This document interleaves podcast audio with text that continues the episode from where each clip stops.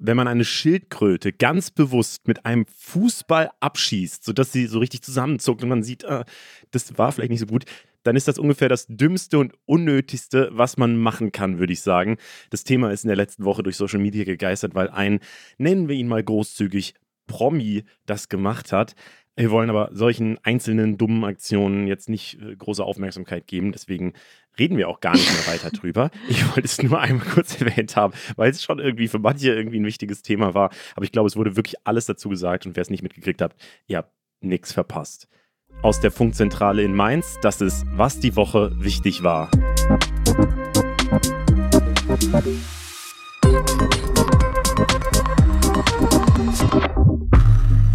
Hi, ich bin Leo Braun. Und ich bin Berit Ström. Diese Woche sprechen wir unter anderem über die großen Pläne der Ampel, die bei der Klausur in Meseberg beschlossen wurden. Außerdem schauen wir nach Bergkarabach. Dort wird gerade die wichtigste Versorgungsstraße blockiert. Und wir sprechen darüber, warum das Verfahren gegen Till Lindemann eingestellt wurde. Und damit starten wir in die Folge rein und gucken, was am meisten gegoogelt wurde. 100.000 Google-Suchanfragen oder mehr hatten diese Woche nee, eigentlich nur einer, hatte diese Woche Till Lindemann. Grund ist natürlich, dass die Ermittlungen gegen ihn eingestellt wurden. Und nochmal ganz kurz als Zusammenfassung, was das jetzt eigentlich heißt. Mhm. Mehrere Frauen hatten sich ja in den letzten Monaten bei Journalistinnen gemeldet und unter anderem von Übergriffen und der Verabreichung von K.O.-Tropfen berichtet. Und vor ungefähr zwei Monaten hat dann die Staatsanwaltschaft in Berlin Ermittlungen gegen Lindemann eingeleitet und da ging es dann ganz konkret um den Verdacht auf Sexualdelikte und Verstöße gegen das Betäubungsmittelgesetz. Also das war der Vorwurf. Mhm. Das Verfahren wurde aber jetzt eingestellt und das bedeutet vor allem erstmal, dass es nicht genug Beweismittel und Anhaltspunkte gab, um Lindemann überhaupt anzuklagen. Also da wurde jetzt niemand verurteilt oder sowas, sondern es kam gar nicht erst so weit weil nämlich die Zeuginnenaussagen nicht ausgereicht haben. Also die Strafanzeige kam überhaupt nicht von den betroffenen Frauen selbst, sondern von unbeteiligten Dritten und die meisten Betroffenen, die sich zwar bei Journalistinnen gemeldet hatten, wollten aber selber lieber anonym bleiben und können deshalb gar nicht vor Gericht gehört werden. Ähm, und ja, genau, deswegen wird einfach nicht weiter gegen Lindemann ermittelt. Falls es aber zum Beispiel neue Beweise geben würde, die irgendwie auftauchen oder sich weitere ZeugInnen melden würden, dann könnte das Verfahren zum Beispiel auch wieder aufgenommen werden. Das heißt aber jetzt nicht, dass entweder die Schuld oder die Unschuld von Lindemann bewiesen wurde und auch nicht, dass die betroffenen Frauen gelogen haben. Mhm. Da haben sich auch viele bei uns gemeldet, auch wie du es jetzt gerade formuliert hast, die Schuld oder Unschuld bewiesen. Tatsächlich ist ja natürlich im Rechtsstaat, geht natürlich, man, man gilt als unschuldig, solange die Schuld nicht bewiesen werden kann. Aber also es wurde nicht die Unschuld bewiesen, heißt natürlich trotzdem, ich meine, da stehen ja trotzdem Vorwürfe im Raum und natürlich wird er dafür nicht juristisch belangt, solange es nicht ihm die Schuld äh, bewiesen werden kann. Aber es ist trotzdem, glaube ich, nochmal was, wo man ja, also eine moralische Frage vielleicht trotzdem stellen kann und wo trotzdem drüber geredet werden kann, weil diesen Verdacht gibt es ja trotzdem nach wie vor, weil es eben halt sehr viele äh, Menschen gab, die sich bei der Presse oder auch auf Social Media, auf YouTube und so äh, geäußert haben und äh, deswegen dieses Thema noch da ist. Aber es heißt natürlich auch, und das müssen wir hier, glaube ich, auch nochmal zehnmal unterstreichen, ähm, er, er ist einfach aus objektiver Sicht erstmal noch als unschuldig einzuschätzen und ähm, dass da eben die Frauen sich eben nicht gemeldet haben, die betroffenen Menschen sich nicht gemeldet haben bei bei dem Gericht ähm, und deswegen auch gar nicht die Möglichkeit ist, überhaupt eine Schuld festzustellen, finde ich, zeigt, also heißt auch schon mal irgendwas. Was genau können wir gleich nochmal drüber reden.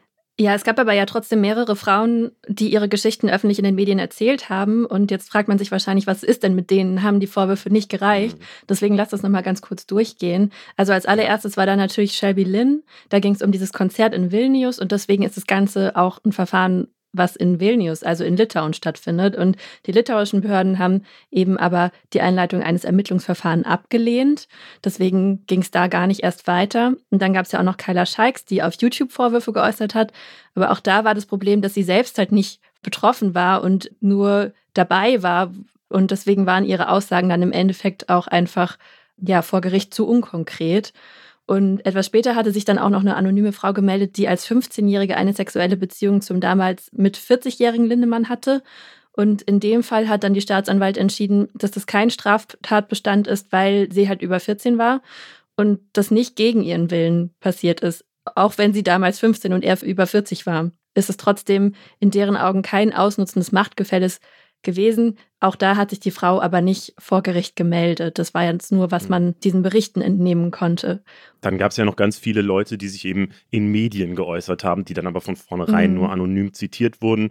Also ich erinnere mich da an eine Recherche von der äh, vom WDR, NDR und Süddeutsche Zeitung. Da hatten wir mit Daniel Trepper hier im Podcast auch drüber genau. gesprochen. Das sind aber alles Leute gewesen, die sich halt an, die den JournalistInnen vertraut haben, dass die eben diese Anonymität waren und äh, damit halt die Fälle äh, ja, besprochen werden konnten, das Thema äh, aufkam, aber die eben sich nicht öffentlich dazu äußern wollen und ähm, ja, deswegen auch als die Staatsanwaltschaft dann eben bei den JournalistInnen angefragt hat, wer das denn war, haben die JournalistInnen halt gesagt, nee, das können wir halt nicht sagen. Ja. Die haben uns halt vertraut, dass, dass wir das nicht weitergeben und äh, Pressefreiheit und diese, also dieses Geheim, Geheimnisrecht letztlich, äh, dieser Quellenschutz, ähm, der, der ist eben sehr wichtig im Journalismus, ähm, weil sonst, wenn es jetzt einfach weitergegeben wird, aber dann ja, würden sich wahrscheinlich weniger Leute an die Presse wenden.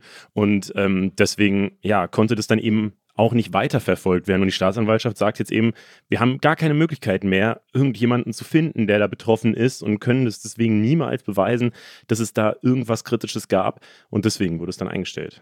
Ja, also viele fragen sich jetzt natürlich, warum keines der mutmaßlichen Opfer selber Anzeige erstattet hat und sehen das vielleicht sogar auch schon als Beweis dafür, dass das alles gar nicht gerechtfertigt war oder sich Menschen das nur ausgedacht haben. Es gibt nicht so eine richtige Antwort auf die Frage, aber man sieht es ja jetzt allein schon an den drei Fällen, die wir aufgelistet haben mit Kyla Shikes, Shelby Lynn und so. Es ist super schwierig, gerade in Fällen von sexualisierter Gewalt, überhaupt Fälle zur Anzeige zu bringen. Und auch diese Frauen haben trotzdem richtig viel Hass abbekommen, als sie sich an die Öffentlichkeit gewendet haben. Und das kann natürlich schon auch einfach abschreckend wirken. Und es ist einfach immer noch mit voll vielen Hürden und auch mit viel Scham verbunden, sich in solchen Fällen überhaupt an irgendjemanden zu wenden. Und es kann halt auch einfach voll retraumatisierend sein, wenn man dann vor Gericht alles nochmal haarklein ausbreiten muss. Und ähm, das können Gründe sein. Mhm. Da wird aber natürlich auch genau die andere Seite eben gezeigt, dass oder diskutiert, dass eben Leute sagen, okay, die haben jetzt so harte Vorwürfe in, in die Welt rausgetragen, aber ja, trauen sich dann doch nicht, das da auch wirklich hinterzustehen und ja, vielleicht haben sie auch Angst davor, dass dann rauskommt, dass das alles gar nicht stimmt und so. Ähm, da, da wäre ich ehrlicherweise vorsichtig mit so einem Urteil, aber es stimmt natürlich. Also wie gesagt, solange solang sowas nicht vor Gericht geklärt ist, gelten die Betroffenen nur als mutmaßlich Betroffene und einen Täter gibt es eben nicht, weil man es halt nicht feststellen kann. Und damit kommen wir jetzt zu Aiwangers Pamphlet, das große Thema der Woche. In sechs Wochen, wir fangen mal so an, wird in Bayern ja gewählt und da platzt jetzt mitten in den Wahlkampf dieser riesengroße Skandal rein. Und weil es da ein bisschen durcheinander geht, glaube ich, wollen wir das jetzt nochmal kurz zusammenfassen. Also, in Bayern regiert hier die CSU und die Freien Wähler zusammen. Hubert Aiwanger ist als Parteichef der Freien Wähler der stellvertretende Ministerpräsident und die Süddeutsche Zeitung hat am Wochenende eine Recherche veröffentlicht, laut der bei ihm vor 36 Jahren als 17-jähriger Schüler Flugblätter im Schulranzen gefunden wurden, die massivsten Antisemitismus und wirklich ja, nationalsozialistische Rhetorik beinhalten. Ich habe mir das halt mal durchgelesen und ja. das ist wirklich krass. Also ähm, er, es ist quasi ein Aufruf zu einem Bundeswettbewerb zum größten Vaterlandsverräter. Der Gewinner soll dann einen Freiflug in den Schornstein vom KZ in Auschwitz kriegen. Platz zwei kommt ins Massengrab, Platz drei einen Genickschuss und so. Dann gibt es noch äh, ja, KZ in Dachau und so kommen noch vor. Also da hat sich wirklich jemand hingesetzt und seine Mordfantasien für Vaterlandsverräter durchdacht und dabei auch noch ganz nebenbei den Holocaust verharmlost und so. Also es ist wirklich ein ganz, ganz ekelhaftes Dokument, kann man, glaube ich, sagen. Darüber gibt es jetzt natürlich eine riesengroße Diskussion. Einmal äh, ist die große Frage, wer hat es geschrieben? Hubert Aiwanger hatte nämlich offenbar vor der Veröffentlichung nichts dazu gesagt. Und als dann die Süddeutsche das am Samstag veröffentlicht hat, hat sich einen Tag später am Sonntag der Bruder von Hubert Aiwanger gemeldet und gesagt, dass er das Flugblatt geschrieben hätte. Er war nämlich wütend auf seine Lehrer gewesen irgendwie und die wären ja eh alle links gewesen und deswegen hat er gedacht, muss er mal was raushauen. Das Ganze war jetzt insofern für viele überraschend, weil auch die Lehrer von Hubert Aiwanger vor 36 Jahren davon ausgegangen waren, dass er das geschrieben hat und er sogar eine Strafarbeit dafür gekriegt hatte, die er auch gemacht hatte und so. Also deswegen dachten eigentlich alle, er war das. Aber und die Süddeutsche Zeitung hat vor allem dieses Flugblatt außerdem jetzt noch ähm, mit Hubert Aiwangers Abschlussarbeit verglichen und die sagen, das Flugblatt und diese Abschlussarbeit kommen beide vermutlich von derselben Schreibmaschine. Das kann man bei Schreibmaschinen offenbar rausfinden. Ähm, und das ist dann eben auch wieder ein Hinweis, dass er das war. Aber es heißt natürlich, es kann natürlich genauso gut sein, dass der Bruder die gleiche Schreibmaschine benutzt hat, weil ja, er war halt 17, er hatte wahrscheinlich keine eigene da.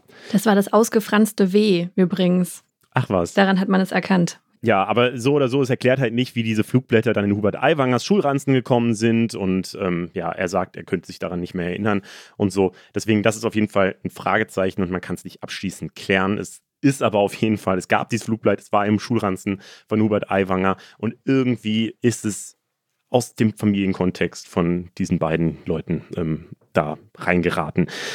Die andere große Diskussion, die sich aber auch noch entbrannt hat, ist, ob das überhaupt schlimm ist, weil Hubert Aiwanger war damals halt 17 Jahre alt, er war noch nicht volljährig, das Ganze ist jetzt schon richtig lange her, wie gesagt, 36 Jahre. Und für manche kann man das als klassische Jugendsünde verbuchen. Ähm, allerdings sagen dagegen dann viele, dass das ja schon echt hart rechtsextreme Fantasien sind, da kann man gar nicht mehr von einer Jugendsünde sprechen. Und äh, dann wird auch noch der Umgang von Hubert Aiwanger heute damit kritisiert, so, also wie er jetzt gerade mit diesem Skandal umgeht. Er hat das zwar ähm, ja, als ekelhaft und menschenverachtend bezeichnet, hat sich auch entschuldigt, wenn er Gefühle verletzt habe. Also mal wieder der Lieblingsspruch von allen, die sich entschuldigen, dass sie nur Gefühle verletzt haben. Wow. Ähm, ja, und so, aber ja, die Infos kommen halt immer nur nach und nach raus. Er hat sich jetzt auch erst am Donnerstag wirklich öffentlich in der Pressekonferenz dazu geäußert und so. Also ja, es, äh, es, ist irgendwie alles ein bisschen seltsam. Am Mittwoch gab es dann auch noch ein ganz anderes Statement, ähm, wo er vielleicht einfach nur komisch formuliert hat, aber es las sich auf jeden Fall so, ähm, dass, also er stand da, seit er volljährig sei, sei er ja kein Antisemit. ähm, und das klingt halt so, als wäre er vorher halt Antisemit gewesen. Und das macht natürlich dann ganz viele Fragen auf, so, die er auch wieder nicht beantwortet hat. Also, warum hat sich das denn geändert? Wie blickt er denn heute auf seine Zeit damals und so weiter? Und er ist halt immerhin stellvertretender Ministerpräsident und da fänden es viele wahrscheinlich schon ganz schön, wenn man da nicht so Fragezeichen im Kopf hätte, wenn es um das Demokratieverständnis geht. Vor allem, und das ist so der andere Anschlusspunkt in der ganzen Diskussion, weil Hubert Aiwanger ja auch erst vor ein paar Wochen in einer Wahlkampfrede für viele Diskussionen gesorgt hat, als er in der Rede gesagt hatte, sowas wie, wir werden uns die Demokratie zurückholen und so, was zumindest hardcore populistisch ist, was für viele auch so ein bisschen ähnlich in der Rhetorik wie halt rechte Parteien äh, ist. Und was schon auch verwundert, wenn man sich so überlegt, dass er halt stellvertretender Ministerpräsident ist. Also er wurde ja gewählt. So, es gibt ja diese Demokratie, die ihn sogar in einen ziemlich hohen Posten befördert hat. Also es ist irgendwie seltsam von ihm dann sowas zu hören wie dieses, wir werden uns die Demokratie zurückholen. Ja, voll. Aber ja, es gab auch noch so eine BR-Recherche. Die haben nämlich dann versucht, einfach Kontakt mit Klassenkameraden und Kameradinnen ähm, aus der Schulzeit von Aiwanger aufzunehmen. Die haben da sehr unterschiedliche Aussagen bekommen. Ein Mann hat sich aber eben dazu bereit erklärt, auch vor der Kamera mit denen zu sprechen. Und zumindest laut seinen Erzählungen war auf jeden Fall Aiwanger dafür bekannt, auch mal einen Hitlergruß zu machen und Judenwitze zu erzählen. Das ja, passt leider einfach alles nicht so gut zusammen. Aber so oder so ist es, glaube ich, einfach ein sehr ungünstiger Zeitpunkt, sowohl für ihn als auch für Söder, so ganz kurz vor den Wahlen. Mhm, voll. Ja, weil eigentlich wollen die ja zusammen in der nächsten Legislaturperiode wieder weiter regieren. Und jetzt ist aber halt die Frage, was macht Söder auch damit? Crasht ja auf jeden Fall komplett in seinen Wahlkampf rein. Ähm, ich glaube tatsächlich schon, dass er irgendwie auch, wenn, wenn er es geschickt macht, vielleicht schafft, Wähler von den freien Wählern zur CSU dadurch zu bewegen, aber das wird man wahrscheinlich einfach noch angucken müssen. Vielleicht noch ganz kurz ähm, weiter, weil ähm, es gibt noch so diese dritte Lesart des Ganzen und das hat Hubert Aiwanger, glaube ich, jetzt auch am Donnerstag nochmal befeuert. Ähm, da hat er eine Pressekonferenz gegeben, wo er sich einerseits entschuldigt hat, wo er aber auf der anderen Seite dann auch gesagt hat, dass es eine bewusste Kampagne gegen ihn sei, hm, ja. weil, naja, wieso taucht dieses Pamphlet jetzt eigentlich auf, so direkt vor der Wahl, äh, auch 36 Jahre nachdem es geschrieben wurde. Es gibt da eigentlich keinen Grund zu. Ähm, und ähm, das erklärt allerdings die Süddeutsche Zeitung oder hat sie bereits erklärt, nämlich, dass sich ein Lehrer bei ihnen gemeldet hätte, ähm, der das eben so in seiner Schublade einfach die letzten Jahrzehnte drin hatte und der so ein bisschen aufgeschreckt war von dieser, gerade von dieser Rede mit, wir wollen uns die Demokratie zurückholen und so. Und äh, das dann den Anfang August äh, rübergeschoben hat quasi. Die haben das seitdem verifiziert, haben eben diese Sache mit der ähm, mit der Schreibmaschine überprüft, haben äh, mit, mit anderen Leuten aus der Zeit von damals gesprochen und so, um das verifizieren zu können. Und ähm, deswegen, ja, würde ich sagen, es ist halt, also ich sehe da keine bewusste Kampagne. Ähm, aber das ist eben eine Sache, die auch viele sehen, also oder jetzt vorwerfen der Süddeutschen Zeitung wiederum, ähm, dass, dass ja, sie da bewusst diesen Zeitpunkt jetzt gewählt hat. Die Ampel hat sich diese Woche zur Regierungshalbzeit auf Schloss Meseberg in Brandenburg getroffen und da sind dann alle MinisterInnen zusammengekommen, um die nächsten zwei Regierungsjahre zu planen. Und wir wollen uns jetzt mal einfach angucken, nacheinander, was da alles eigentlich so beschlossen wurde. Erstmal kurz zur Ausgangslage. In der letzten Umfrage vom ZDF Politikbarometer Mitte August haben 58 Prozent angegeben, dass sie der Meinung sind, dass die Bundesregierung ihre Arbeit eher schlecht mache. 51 Prozent der Befragten sind mit der Arbeit von Kanzler Scholz unzufrieden. Also keine so gute Stimmung insgesamt. Wir berichten hier im Podcast ja auch gefühlt jede Woche über einen neuen Streit in der Ampel. Auch nach der Sommerpause ging es direkt mit Zoff um die Kindergrundsicherung weiter. Deswegen äh, ja, war auch ein großes Ziel dieser Klausurtagung, sich zusammenzuraufen und Geschlossenheit zu zeigen. Und das zweite große Ziel ist die deutsche Wirtschaft. Die befindet sich nämlich gerade in einer in Anführungszeichen Schockstarre. Laut dem Institut der deutschen Wirtschaft zumindest ähm, wird das Bruttoinlandsprodukt in diesem Jahr um 0,5 Prozent schrumpfen. Rohstoffe und Energie sind teuer, dadurch steigen die Produktionskosten und auch aus dem Ausland kommen immer weniger Aufträge. So, das ist die Ausgangslage äh, von diesem Treffen. Und was die Ampel da jetzt genau tun will, schauen wir uns an. Und äh, dafür ist Jan Schippmann von unserem Politikformat da oben am Start. Hi, Jan. Moin. Wir gehen gleich mal die ganzen Gesetze durch. Aber erstmal wollte ich dich mal allgemein fragen. Es wird ja die ganze Zeit über den großen Streit geredet, auch wir machen das hier im Podcast immer wieder und so. Dann gleichzeitig guckt man sich aber so die Liste an und denkt sich, naja, so wenig geht da ja gar nicht durch und wird da beschlossen und manches davon zumindest auch einigermaßen geräuschlos. Kann man das wirklich sagen, dass da ja die ganze Zeit eigentlich nur Streit herrscht oder beschließen die eigentlich auch relativ viel? Kannst du beides sagen. also da wird viel beschlossen, natürlich. Äh, du hast allerdings natürlich äh, in der Ampel die Situation, dass du drei Parteien hast, die relativ unterschiedliche Schwerpunkte setzen und teilweise auch gegensätzliche Auffassungen von Politik haben. Und der Ausreißer ist in den meisten Fällen die FDP, aber gar nicht mal immer. Und ähm, Lindner hat gesagt, man, man seine Regierung, in der gehämmert und geschraubt wird, das führt zu Geräuschen, aber es käme dabei auch was raus. Und das ist halt so der Fall.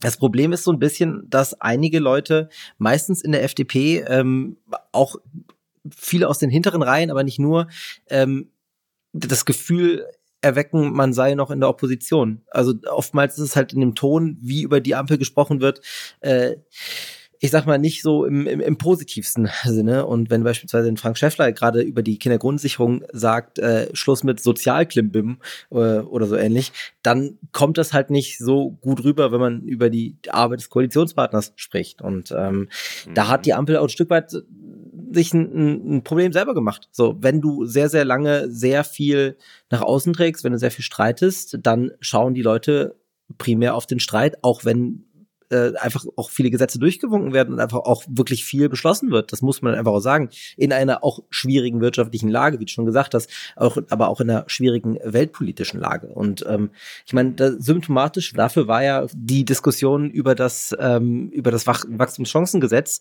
was von Lisa Paus blockiert wurde, weil sie gesagt hat, nee, dann will ich aber auch erst das Geld für die Kindergrundsicherung haben. Äh, als da das Kabinett zusammengekommen ist nach der Sommerpause, sind jede Menge äh, Projekte nach vorne gebracht worden, geräuschlos, aber es wurde nur über diese beiden Punkte gesprochen, die halt eben nicht äh, an den Start gegangen sind sofort. Medien lieben halt Streit. Ich habe auch das Gefühl, das ist ein bisschen deswegen hausgemacht, weil äh, wenn Lisa Paus dann eben mal was blockiert, dann kriegt sie auch was dafür. Das heißt, jeder ist ja immer motiviert, so ein bisschen Steine in den Weg von anderen zu legen, äh, weil man dann immer kleine Vorteile für sich rausarbeiten kann. Und das ist irgendwie so ein bisschen, glaube ich, ein grundsätzliches Problem, aber egal. Lass mal wirklich inhaltlich reinstarten. Du hast die Brücke gebaut zur Kindergrundsicherung.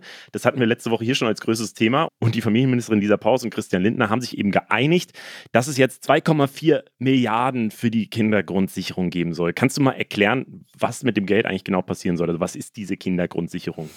Ja, die ist quasi ähm, als ein, ein Anti-Bürokratie-Modell gedacht, um äh, Kinder zu supporten. Also der besteht aus einem Garantiebetrag, den, den alle bekommen sollen, und einem Zusatzbetrag, der danach Bedürftigkeit ausgezahlt werden soll. Und äh, die bündelt dann quasi das Kindergeld, Kinderfreibetrag, Kinderzuschlag etc. Also, und also dieser Garantiebetrag ist quasi das, was wir heute als unser Kindergeld kennen, oder? Ja, halt kombiniert mit einem Kinderfreibetrag, der, der spielt ja auch mal rein. Das ist ja je nach steuerlicher Ausgangsposition immer unterschiedlich, mhm. was das angeht. Und es ist cool, also sagen alle, yeah, nice, Anti-Bürokratie klingt doch super. Also Anti-Bürokratie äh, sagen alle, das ist voll geil. Ähm, die Kritik aus der Union sagt, das würde mehr Verwaltungsaufwand geben. Das ist halt die Frage, äh, aus, aus welcher Position man das sagt, beziehungsweise wie das ausgestaltet wäre. Und am Strich ist halt es ist eine unterschiedliche Auf, äh, Auffassung bei den, bei den Koalitionspartnern. Es gab ja auch den Streit, weil die FDP sagt, ja, lass mal Bürokratie abbauen, äh, Bürokratie frisst Geld, lass mal lieber schauen, dass die existierenden Leistungen, die in der Form schon bewilligt sind, aber nicht von äh, den, den Eltern von Kindern abgerufen werden, einfach zusammengepackt werden, dann bekommen die das und gut ist. Und die Grünen haben aber sich gewünscht, dass da halt einfach mehr Geld mhm. reinfließt mhm. zur Unterstützung. Und ähm, wie das jetzt im Endeffekt im Detail ausgestaltet werden wird, das steht noch in den Sternen. Der ganze Prozess ist halt aber meiner Meinung nach recht schwierig gewesen. Lisa Paus hat Anfang des Jahres gesagt, das kostet 12 Milliarden Euro konnte aber nicht belegen, warum. Es gab Anfragen im Parlament, wenn ich es richtig, richtig im Kopf war, von der CDU und von der Linken. Dann haben wir auch nochmal nachgefragt, als die da oben äh, im April wurde uns auch gesagt, nee, äh, da wird gerade alles abgestimmt. Es ist monatelang nichts passiert. Dann wurde weiter darüber geredet. Dann hieß es also von Seiten dieser Pause, wir rechnen gerade verschiedene Sachen durch. Ähm, es könnte irgendwo zwischen zwei und sieben Milliarden kosten. Dann denkst du auch so, okay, wie sind wir denn jetzt von zwölf Milliarden auf maximal sieben Milliarden gekommen? Und ähm, dann ging es immer weiter, dann hieß es erst 3,5 Milliarden Euro. Und jetzt ist man bei 2,4 Milliarden Euro. Und ähm, man muss natürlich sehen, es gibt ja schon diverse Beträge, die schon bewilligt sind, die halt einfach noch nicht ankommen. Das Geld, da, da muss man sich ja gar nicht drum streiten, das ist ja da. So. Ähm, die Frage ist halt einfach, wie viel Geld möchte man für einen Zweck weiter rausschlagen und wie viel bedarf es wirklich? Weil natürlich kannst du sagen, du gibst einfach immer mehr Geld. So, das ist klar. Ähm, da ist halt irgendwie die, die Frage, die FDP sagt, es kommt viel mehr drauf an, man müsste die Bildung mehr verstärken, das kommt auch aus der Union. Äh, die Stimmen auf der anderen Seite wird dann wiederum gesagt, auf Studien verwiesen, die sagen schon, im Endeffekt hilft Kindern konkret jetzt erstmal auch nur Geld und das ist im Endeffekt auch eine Frage von einer unterschiedlichen Philosophie, wie man äh, ja, an die Sache rangehen will. Das ist ja der klassischste Konflikt zwischen links und rechts, den es jemals Voll. gab, oder? Das ist so, die Linken wollen halt mehr Geld für Sozialleistungen, die Rechten sagen, aber die Unternehmen müssen ja auch gefördert werden. Und beides passiert jetzt. Äh, es gibt nämlich auch das Wachstumschancengesetz, auch darauf hat man sich geeinigt. Und auch da war ja dieser Streit Lisa Paus versus Christian Lindner am Start. Ähm, was ist denn jetzt da die Einigung eigentlich? Witzigerweise bekommt auch Christian Lindner mehr Geld als an dem Punkt, als Lisa Paus es blockiert hat. Jetzt sind es äh, knapp über sieben Milliarden Euro, wenn ich es richtig im Kopf habe. Vorher waren es ich glaube, 6,6 Milliarden Euro, die bewilligt waren. Und damit hat sich der Streit wieder perfekt gelohnt. Ja, wie du schon sagst, für beide Seiten so ein bisschen. Ähm, das ist interessant auf jeden Fall. Aber das Wachstumschancengesetz ist jetzt quasi der Versuch, einen Impuls zu setzen in einer schwierigen wirtschaftlichen Lage. Konkret soll das, wie es im Papier der Bundesregierung heißt, äh, Wachstumsimpulse setzen und die Wettbewerbsfähigkeit des Standorts Deutschlands verbessern. Und da drin stehen unter anderem äh, die Einführung von einer Investitionsprämie für Klimaschutz, eine bessere, bessere steuerliche Anrechnung von Verlusten für Firmen und diverse mögliche Formen von Abschreibungen von Gütern und Gebäuden. Und ähm, ist ganz interessant, die meisten Ökonomen sagen dazu, äh, die Richtung stimmt, dass, dass das also dass das schon eine gute Idee ist. Es ist aber zu der, der Umfang zu klein ist, um wirklich einen heftigen Konjunkturschub zu generieren. Und äh, das sagt im Übrigen auch die Union. Und ähm, das Interessante ist, es steht noch in den Sternen, ob dieses Paket überhaupt eine Mehrheit im Bundesrat bekommen würde, weil da muss es durchgehen und mhm. die Länder würden da ebenfalls ordentlich draufzahlen. Das sind eben nicht nur Bundesmittel, die da flöten gehen, das sind nicht nur Steuern, die der Bund kriegen würde, sondern das wäre auch eine Belastung für die Länder und die müssen da erstmal zustimmen. Aber das sind sieben Milliarden Euro jedes Jahr. Bis 2028. Ja, genau, aber es wurde ja verglichen mit zum Beispiel, wie viel Geld an Intel gezahlt wird, dass die hier ein Werk aufbauen, was dann ja mal diese 10 Milliarden sind, was schon krass als Vergleich ist. Aber das sind natürlich 10 Milliarden One-Time-Thing, so, ähm, während das halt ein jährliches zumindest ist. Ja, es ist ja, das darf man nicht vergleichen, es wird nicht an die Firmen überwiesen, sondern es gibt halt Erleichterungen in, bei, bei der Steuer. So, und du kannst halt einfach mehr Verluste, wie gesagt, oder halt einfach auch Ausgaben absetzen, so in, in veränderter Form. Ein Thema, was äh, nicht in Meseberg beschlossen wurde, aber auf jeden Fall auch auf der Gesprächsliste stand, war der Industriestrompreis. Kannst du noch mal kurz erklären, worum es da ging? Ja, das wird uns, glaube ich, noch eine Weile beschäftigen. Ähm, ja. Also wir haben, wir, wir haben seit dem äh, Beginn des russischen Angriffskriegs auf die Ukraine eine äh, schwierige, schwierige Lage, was, was die Strompreise angeht in Deutschland. Und mhm. das belastet die Industrie natürlich in einem hohen Maße.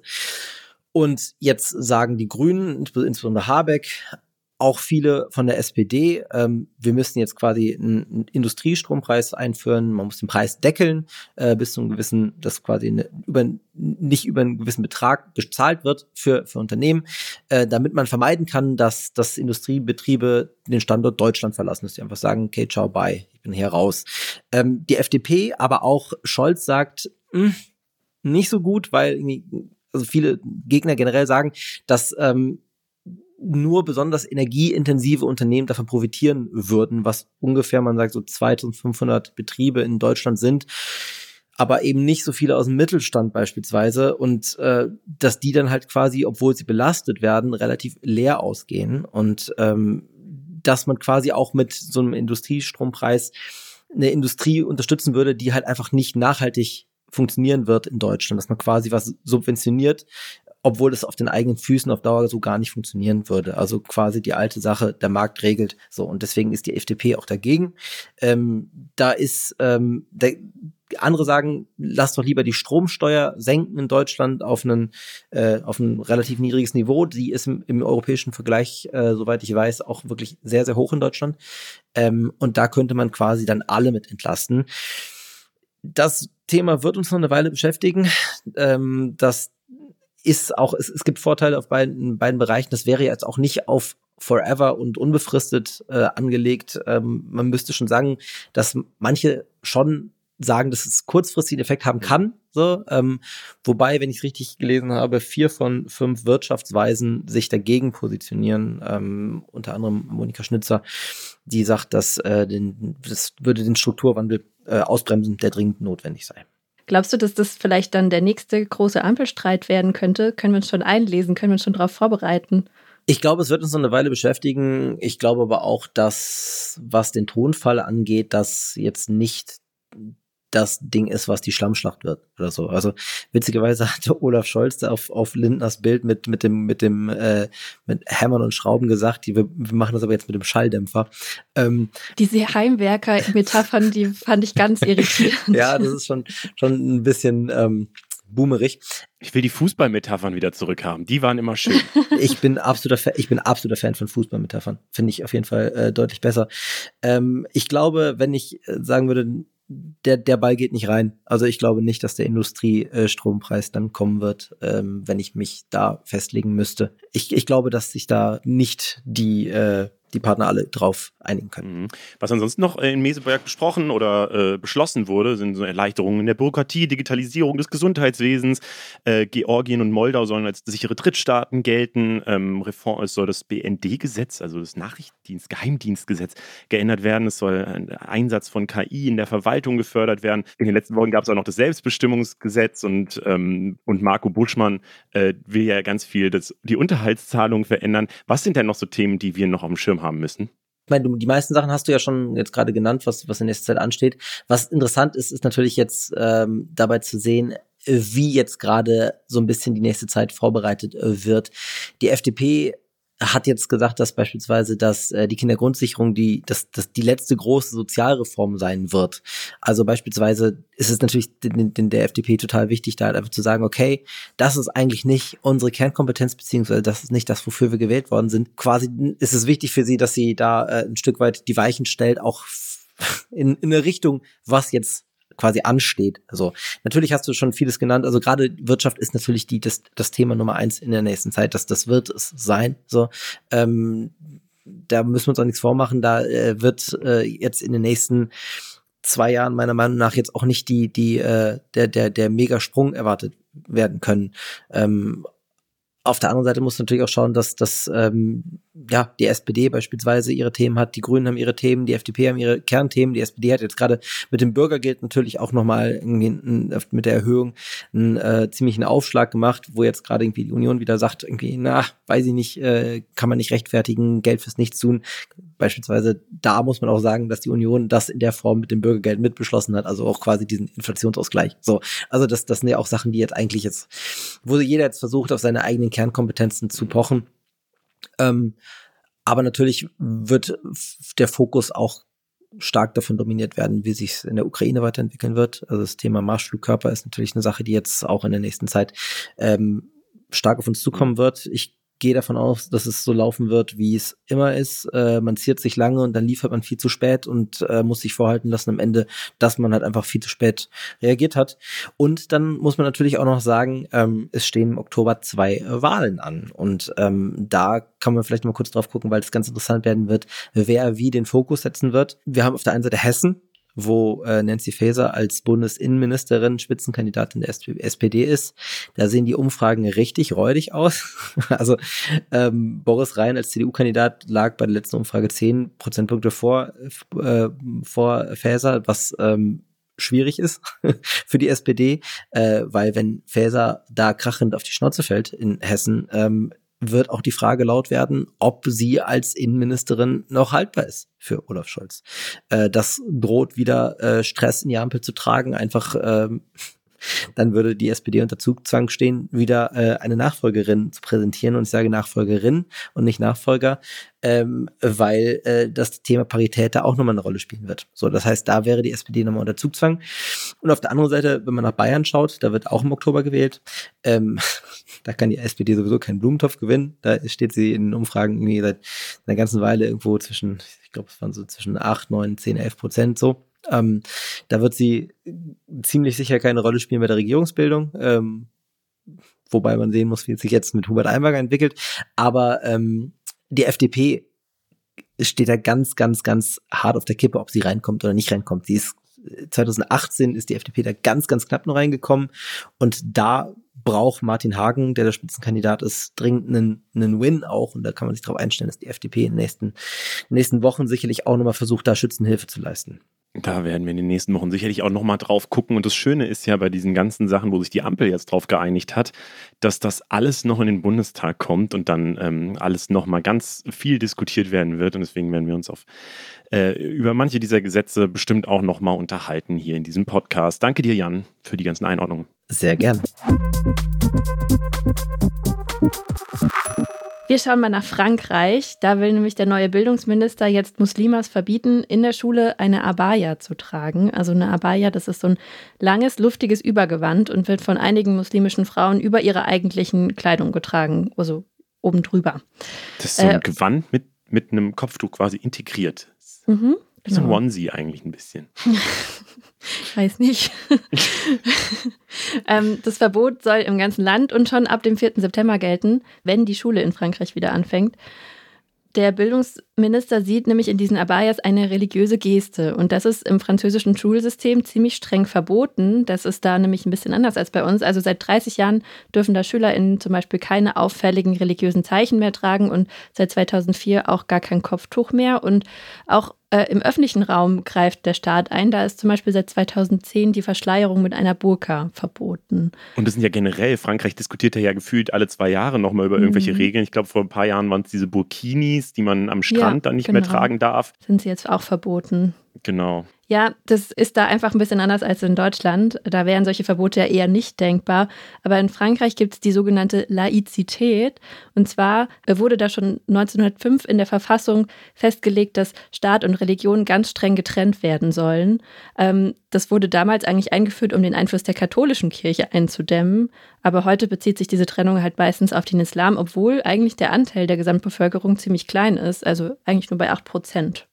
Mhm. Ja, und es ist halt super schwierig zu definieren, was ein religiöses Zeichen ist und auch was eine Abaya genau eigentlich ist, weil der Ursprung zumindest von diesem Kleidungsstück hat überhaupt gar keine religiöse Bedeutung, sondern das kommt einfach aus der arabischen Welt und wurde in der Beduinenkultur als Schutz vor extremen Wetterbedingungen getragen, also vor allem so in Wüstenregionen. Und es ist erst später dann ähm, zu so einem Gewand geworden, was vor allem muslimische Frauen tragen. Aber an sich das tragen zum Beispiel nicht alle Muslimas, deswegen kann man nicht eindeutig sagen, dass das jetzt ein religiöses Kleidungsstück ist oder so. Also mhm. die Definitionsschwierigkeit führt auch dazu, dass jetzt gerade noch nicht ganz klar ist, wann und wie das überhaupt eingeführt werden kann. Mhm. Und so oder so ist es ja wieder so ein Thema, wo viele jetzt halt sagen, ja, man lässt sich auf die Debatte ein, die eben vor allem von rechten oder sehr, sehr mhm, konservativen genau. Menschen äh, aufgemacht wurde und dass es dann am Ende auch auf, äh, den, auf die Rechten eben einzahlt.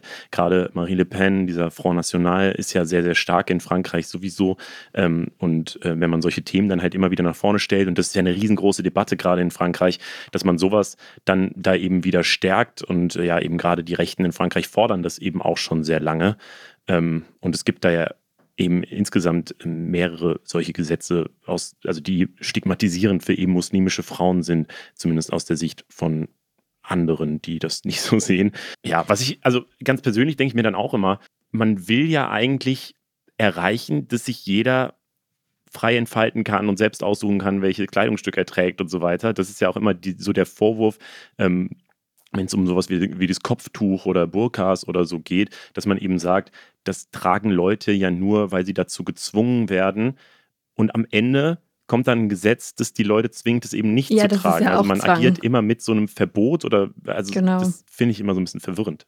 Ich finde das vor allem irgendwie in dem Fall so schwierig, weil diese Laizität, also diese Trennung von Staat und Religion, das ist was, was ganz tief auch in der französischen Identität verankert ist. Das ist super vielen Leuten da auch total wichtig.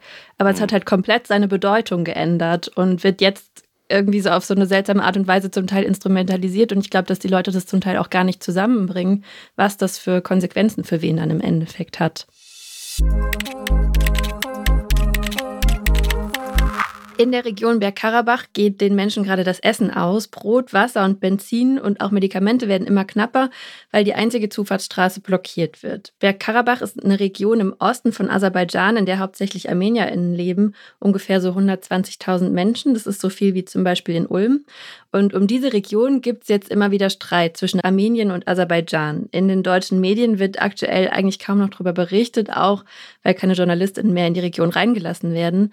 Aber Frank Eichmann ist ARD-Korrespondent in Moskau und erklärt uns jetzt, warum sich die Lage da gerade so zuspitzt. Hallo Frank.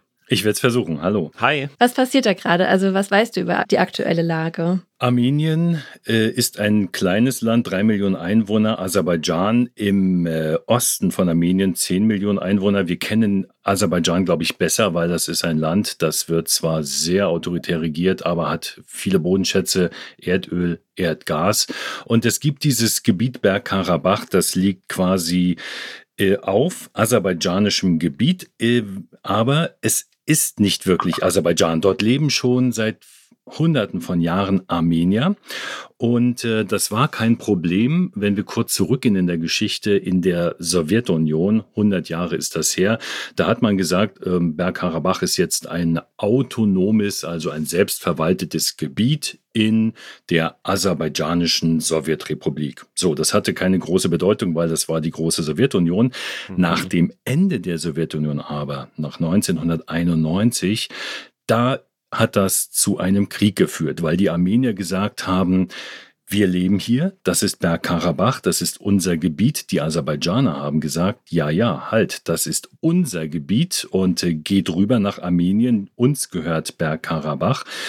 Zunächst hat Armenien äh, einen Krieg geführt gegen Aserbaidschan, hat weite Gebiete besetzt und dann gab es einen zweiten sehr, sehr blutigen Krieg und der ist erst vor einigen Jahren zu Ende gegangen, 2020. Und jetzt sind wir fast in der Jetztzeit.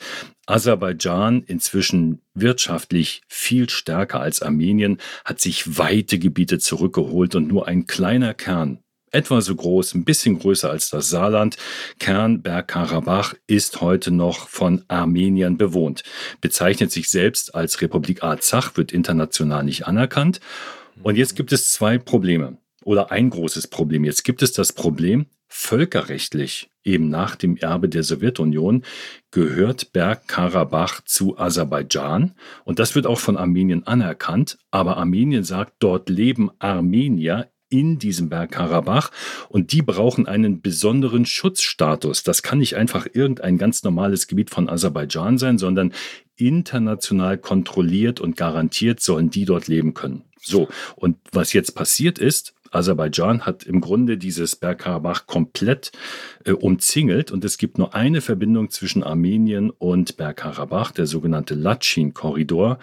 Und dort stehen russische Friedenstruppen, sollen dafür sorgen, dass zum Beispiel Lebensmittel, Medikamente aus Armenien nach Bergkarabach gehen können. Aber vor einigen Monaten hat Aserbaidschan da einen Grenzcheckpoint aufgemacht, lässt kaum noch etwas durch und deswegen hungern die 120.000 Menschen. Es kommen keine Medikamente, ihr habt es erwähnt. Es gibt dort kein Salz, es gibt dort keine Milch, es gibt kaum Benzin, äh, ganz wenig Gas. Also es ist eine richtige große Katastrophe. Das mhm. ist die Lage momentan für die 120.000 Menschen dort in Bergkarabach. Genau, das ist ja auch die Meldung, von der wir jetzt gerade so ausgehen. Diese Verbindungsstraße wird blockiert und äh, den Armeniern ähm, ja, geht eben das Essen, das Trinken, die Medikamente aus. Warum macht Aserbaidschan das denn, diese Verbindungsstraße zu blockieren?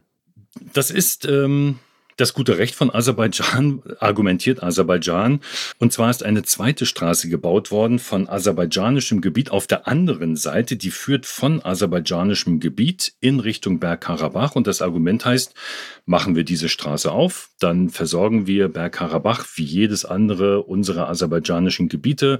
Und dann ist das Problem sofort beseitigt. Die Armenier nach zwei Kriegen sind sehr misstrauisch, wollen eben diesen Sonderstatus haben und sagen, nein, wir wollen weiter, auch das Rote Kreuz soll weiter über diesen Latschin-Korridor, über armenisches Gebiet uns versorgen. So, und äh, im Grunde kann jetzt Aserbaidschan in aller Ruhe zuschauen, was dort passiert. Ähm, es ist eine Region Bergkarabach, in der eben jetzt Hunger herrscht. Da muss irgendeine Entscheidung her.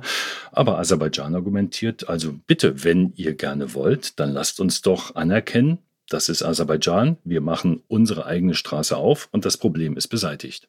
Das ist jetzt vielleicht ein bisschen eine naive Frage, aber also, was befürchten denn die Menschen in Bergkarabach, was passieren würde, wenn sie von Aserbaidschan versorgt werden würden? Also, das muss ja wirklich sehr schlimm sein, was sie befürchten, wenn sie dafür bereit sind, so doll zu hungern, wie sie es jetzt gerade tun. Die könnten ja einfach sagen, wir sind jetzt Aserbaidschan und dann wäre ja die Sache gegessen, sagt Aserbaidschan, oder? Ja, und ähm, das Problem ist, dass schon heute Armenier aus Bergkarabach, also Einwohner von Bergkarabach, wenn sie denn nach Armenien wollen, möglicherweise verhaftet werden an diesem Grenzkontrollpunkt äh, im Latschin-Korridor. Da ist das Misstrauen, äh, wir können die Gegend verlassen, aber wir kommen vielleicht nicht zurück. Die Befürchtung, und deswegen ist es keine naive, sondern die perfekte Frage eigentlich, was ist denn das große Problem da? Die Befürchtung ist, äh, das soll ein ganz normales aserbaidschanisches Gebiet werden. Dann werden da Menschen aus anderen Regionen Aserbaidschans angesiedelt. Die dort lebenden Armenier werden vertrieben, die gehen dann zurück oder müssen dann in Richtung Armenien, nicht zurück, das ist der falsche Begriff, die müssen dann in Richtung Armenien. Und das, was man so als ein Kerngebiet Armeniens empfindet, das würde man dann aufgeben. Es geht wirklich darum, das ist unser Land, das ist unser Boden, hier wohnen wir seit vielen Generationen, wir lassen uns hier nicht vertreiben. Und da nimmt man sogar in Kauf, zu hungern und riesengroße Engpässe zu haben. Was sagen denn andere Länder eigentlich gerade so dazu? Also es gibt sehr, sehr viele ähm, Bemühungen und darum ist das auch immer wieder so kompliziert, die Lage dort ist um Bergkarabach immer wieder mal in den Nachrichten. Russland bemüht sich um einen Friedensvertrag, die Europäische Union, auch Frankreich bemüht sich um einen Friedensvertrag. Die Vereinigten Staaten bemühen sich, auch der aserbaidschanische Präsident Aliyev und der armenische Ministerpräsident Pashinyan, das sind so die beiden Kontrahenten, die haben sich in diesem Jahr schon mehrfach getroffen, unter anderem hier in Moskau. Aber sie haben keine Lösung gefunden. Es gibt bislang nicht die Akzeptanz, dass man sagt, okay, das ist aserbaidschanisches Gebiet. Das heißt, das wird von allen anerkannt, aber eben mit einem besonderen Status für die Armenier, die in Bergkarabach leben und das Ganze international überwacht und international auch langfristig garantiert. Da arbeitet man dran und äh, es gibt viele Versuche, den Friedensvertrag hinzubekommen, aber ähm, Aserbaidschan lehnt es zum Beispiel ab, direkt zu verhandeln mit der Führung von Bergkarabach. Die sagen, wieso ist doch unser Gebiet, warum sollen wir mit denen reden? Aber das wird man irgendwann mal müssen. Jetzt haben wir eben die Situation äh, durch diese Krise dort, dass im Grunde böse gesagt Aserbaidschan auf die Uhr gucken kann und abwarten kann, was da in äh, Bergkarabach passiert, wie lange die Leute da noch durchhalten. Ja, die werden ja wirklich im wahrsten Sinne des Wortes ausgehungert. Wie könnte es denn weitergehen? Also was ist denn, was ist denn eine realistische Zukunftsoption aus deiner Sicht? Es ist wirklich so, dass äh, ganz viele Seiten versuchen, hier einen Frieden hinzubekommen. Man hatte die große Hoffnung in Armenien, dass die große Schutzmacht, nämlich Russland, Russland hat dort Friedenstruppen, dass Russland helfen würde. Aber wir wissen, Russland ist in einem Krieg in der Ukraine und ist dort nicht mehr so engagiert und bringt sich da auch nicht so ein. Also vielleicht machen die Europäer noch mehr Druck. Äh, es gibt den, ja, es gibt von allen Seiten die dringenden Appelle an beide Seiten. Einigt euch bitte, kriegt hier eine Lösung hin. Das kostet euch doch diese, diese große Wunde, die ihr dazwischen euch habt. Das ist übrigens ein Gebiet touristisch wunderschön. Da könnte, das könnte sich toll entwickeln. Aber jetzt haben wir dort Hunger. Äh, es können Leute nicht ins Krankenhaus gebracht werden, etc.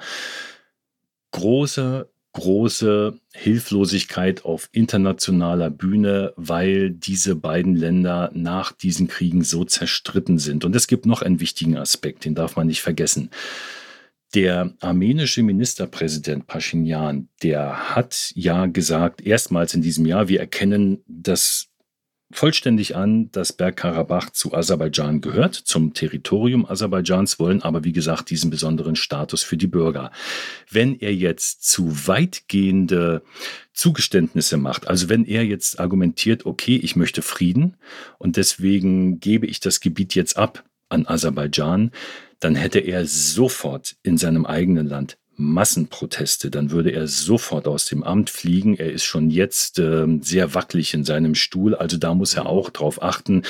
Bergkarabach ist für die Armenier ein so wichtiges Gebiet, das kann man nicht einfach aufgeben. Und deswegen, Frage kurz beantwortet, ich weiß es derzeit auch nicht, wie das wirklich weitergeht. Es gibt die große Hoffnung und eben dadurch, dass es dort Hunger gibt und Krankheiten gibt, dass sich das bald auflöst. Aber niemand hat im Moment die eine Lösung, wie man das heilen kann.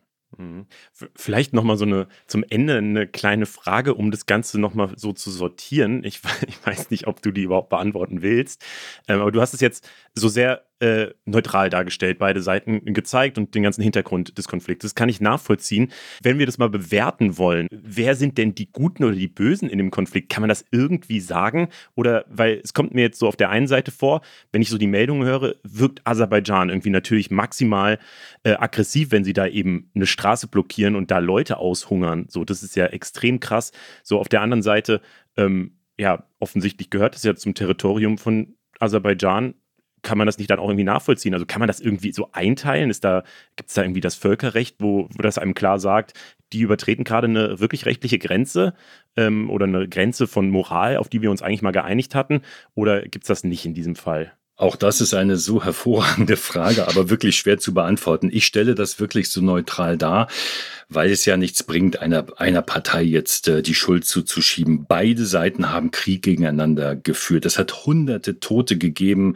Äh, viele Flüchtlinge gibt es in Armenien, auch auf aserbaidschanischer Seite. Also es gibt nicht per se den Guten oder mhm. den Bösen. Aber ich denke schon, dass es möglich sein muss, dass LKWs des Roten Kreuzes eine Straße passieren können und dass dieser Checkpoint, der regelwidrig, absprachewidrig äh, eingerichtet wurde, der sollte eigentlich da nicht sein und es wäre ein Zeichen des guten Willens, wenn der wieder aufgemacht werden würde. Aber Aserbaidschan hat natürlich durchaus eine Art von Druckmittel. Ja, man, man setzt die Menschen dort in Bergkarabach unter Druck. Man hungert sie böse formuliert aus. Aber ich möchte wirklich nicht gut gegen böse äh, hier aufwiegen.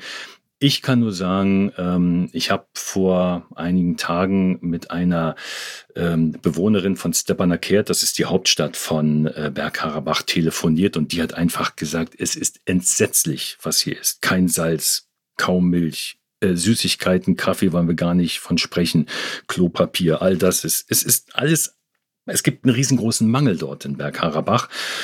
Und ähm, letztlich kann man das, glaube ich, nur auflösen, wenn man sich eben von diesem Gut und Böse verabschiedet und sagt, Schritt für Schritt müsst ihr aufeinander zukommen und müsst euch da einigen. Aber das geht eben schon seit weit über 30 Jahren nicht gut. Und äh, mir fehlt derzeit die Fantasie, wie sich das schnell auflösen lässt. Leider, leider. Ja, das klingt wirklich nach einer super verzwickten Lage und man kann für die Menschen, die da gerade hungern müssen, glaube ich, wirklich nur hoffen, dass da schnell zu einer Lösung gefunden wird. Danke für die Einordnung, Frank. Am 1. September, also genau heute, wenn diese Folge erscheint, ist für viele Ausbildungsstart für manche andere auch am 1. August. Und ich glaube, es gibt für manche Branchen auch andere Termine, aber viele machen es eben am 1. September.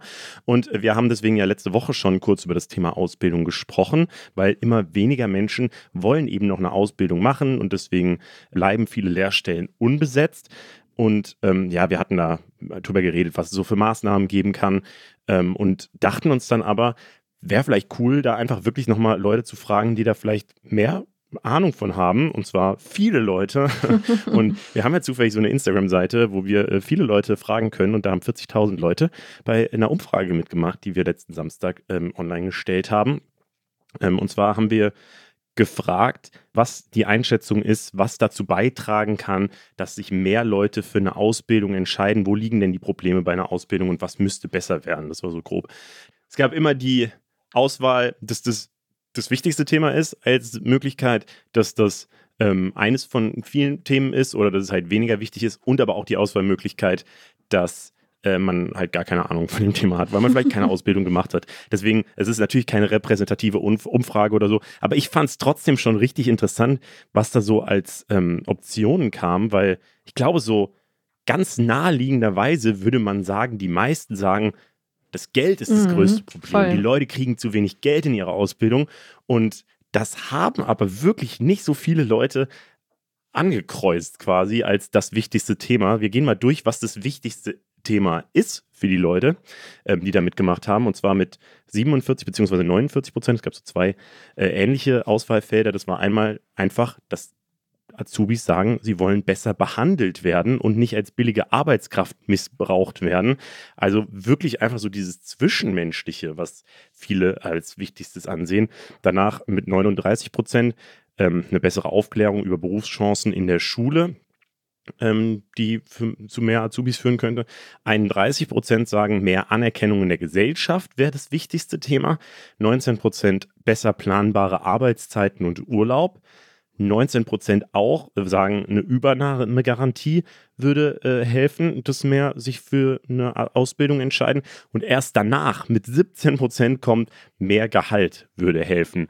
Also das finde ich schon krass, dass das so super weit unten ist, weil danach kommt eigentlich nur noch mit 9% geringere Anforderungen, also zum Beispiel, dass in manchen Ausbildungen Abitur gefordert wird, ähm, was aber tatsächlich auch einfach in den letzten Jahren immer weniger geworden ist, weil ja, die Ausbildungsbetriebe auch merken, dass dann sich halt niemand bewirbt. Ähm, und als kleine Scherzantwort ähm, hatten wir noch 44 Prozent, dass der Spruch Lehrjahre sind keine Herrenjahre äh, abgeschafft werden soll. Und ja, das äh, scheint auch sehr viele Leute zu triggern, dieser Spruch, weil mit 44 Prozent wäre das auf Platz zwei der Maßnahmen, die am meisten dafür sorgen, dass äh, Azubis, also dass es mehr Azubis gibt. Und ja, ich fand es einfach spannend, deswegen wollte ich es hier nochmal in den Podcast mit reinholen. Und wir haben noch kurz, kurz News. Das sind diesmal einfach Updates aus letzter Woche, also Nachrichten, die wir angefangen haben zu erzählen und die sich jetzt noch weiterentwickelt haben.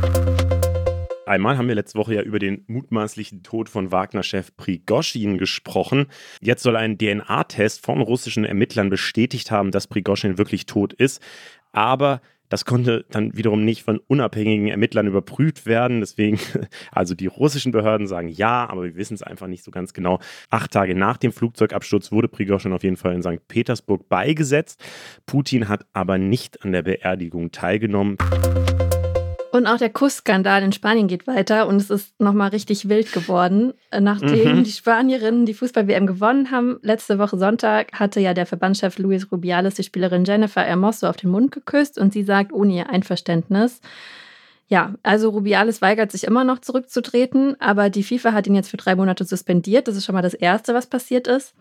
Dann sind die Spielerinnen der spanischen Nationalmannschaft alle in den Streik gegangen, haben sich auch noch mehr Spielerinnen angeschlossen und die treten jetzt auch nicht mehr für Spanien an in irgendwelchen Fußballspielen. Und inzwischen werden sie auch von ihren Trainern unterstützt, die sich von Rubiales distanziert haben. Andere Seite, ähm, der spanische Verband RFEF, e also der, von dem auch ähm, Rubiales ist, Er droht jetzt Jennifer Hermoso und allen Streikenden mit einer Klage und der fordert, dass ähm, Hermoso ihre Aussage zurücknehmen soll, dass der Kuss nicht einvernehmlich gewesen sei und bezeichnet es als Lüge. Und ähm, dann wäre da noch Rubiales Mutter. Die hat sich Anfang der Woche in einer Kirche eingesperrt und ist in den Hungerstreik gegangen, bis eine Lösung für die Jagd auf ihren Sohn gefunden wird. Aber nach zwei Tagen wurde sie ins Krankenhaus gebracht.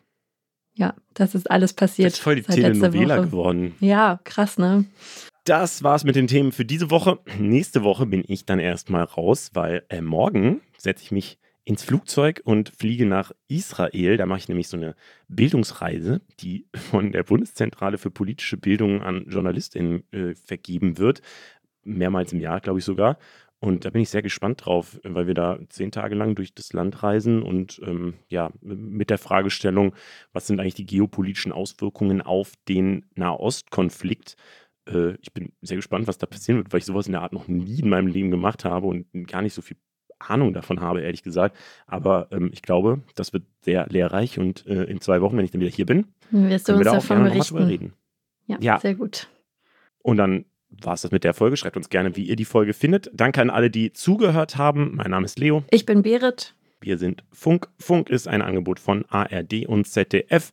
Und wir haben ein kleines Problem. Wir haben als Infotier diese Woche ein Tier, wo es wirklich unmöglich ist, einen Sound zu äh, machen oder zu finden. Und zwar ist es der Marienkäfer. Aber vielleicht haben wir es doch geschafft. Also äh, hört mal ganz genau hin. Ciao. Die Funk-Podcast-Empfehlung. Da waren Nazis und die haben geschrien. Wir mussten schnell aus dem Zug aussteigen und da waren Männer von der Wehrmacht mit großen Hunden. Das ist die Stimme von Irene. Um sie geht es hier. Als die Nationalsozialisten die Macht übernehmen, ist Irene noch ein kleines Mädchen. Bald wird es für Jüdinnen und Juden in Deutschland gefährlich. Und Irene muss mit ihrer Familie nach Amsterdam fliehen. Aber dann erobern deutsche Truppen die Niederlande.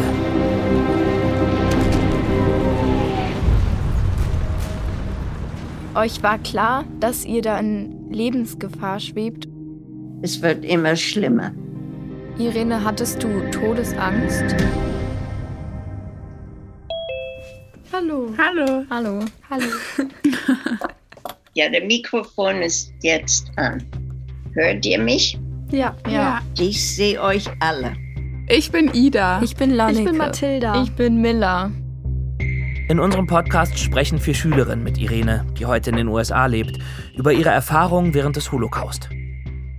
Sechs Millionen Juden können nicht darüber sprechen. Sie können nie darüber sprechen. Und es ist für mich eine Pflicht, das zu erzählen.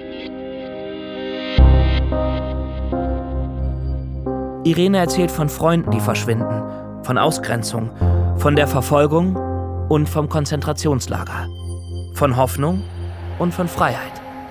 Von der Minute, dass wir in Bergen-Belsen angekommen sind, war es nur Angst. Und hattet ihr noch eine Hoffnung, doch noch rauszukommen? Es war der einzige Ziel, Überleben.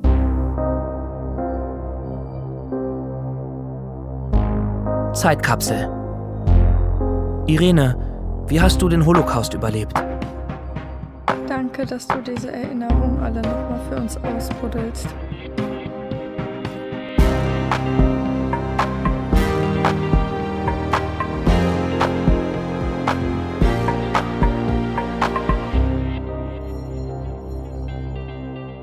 Zeitkapsel.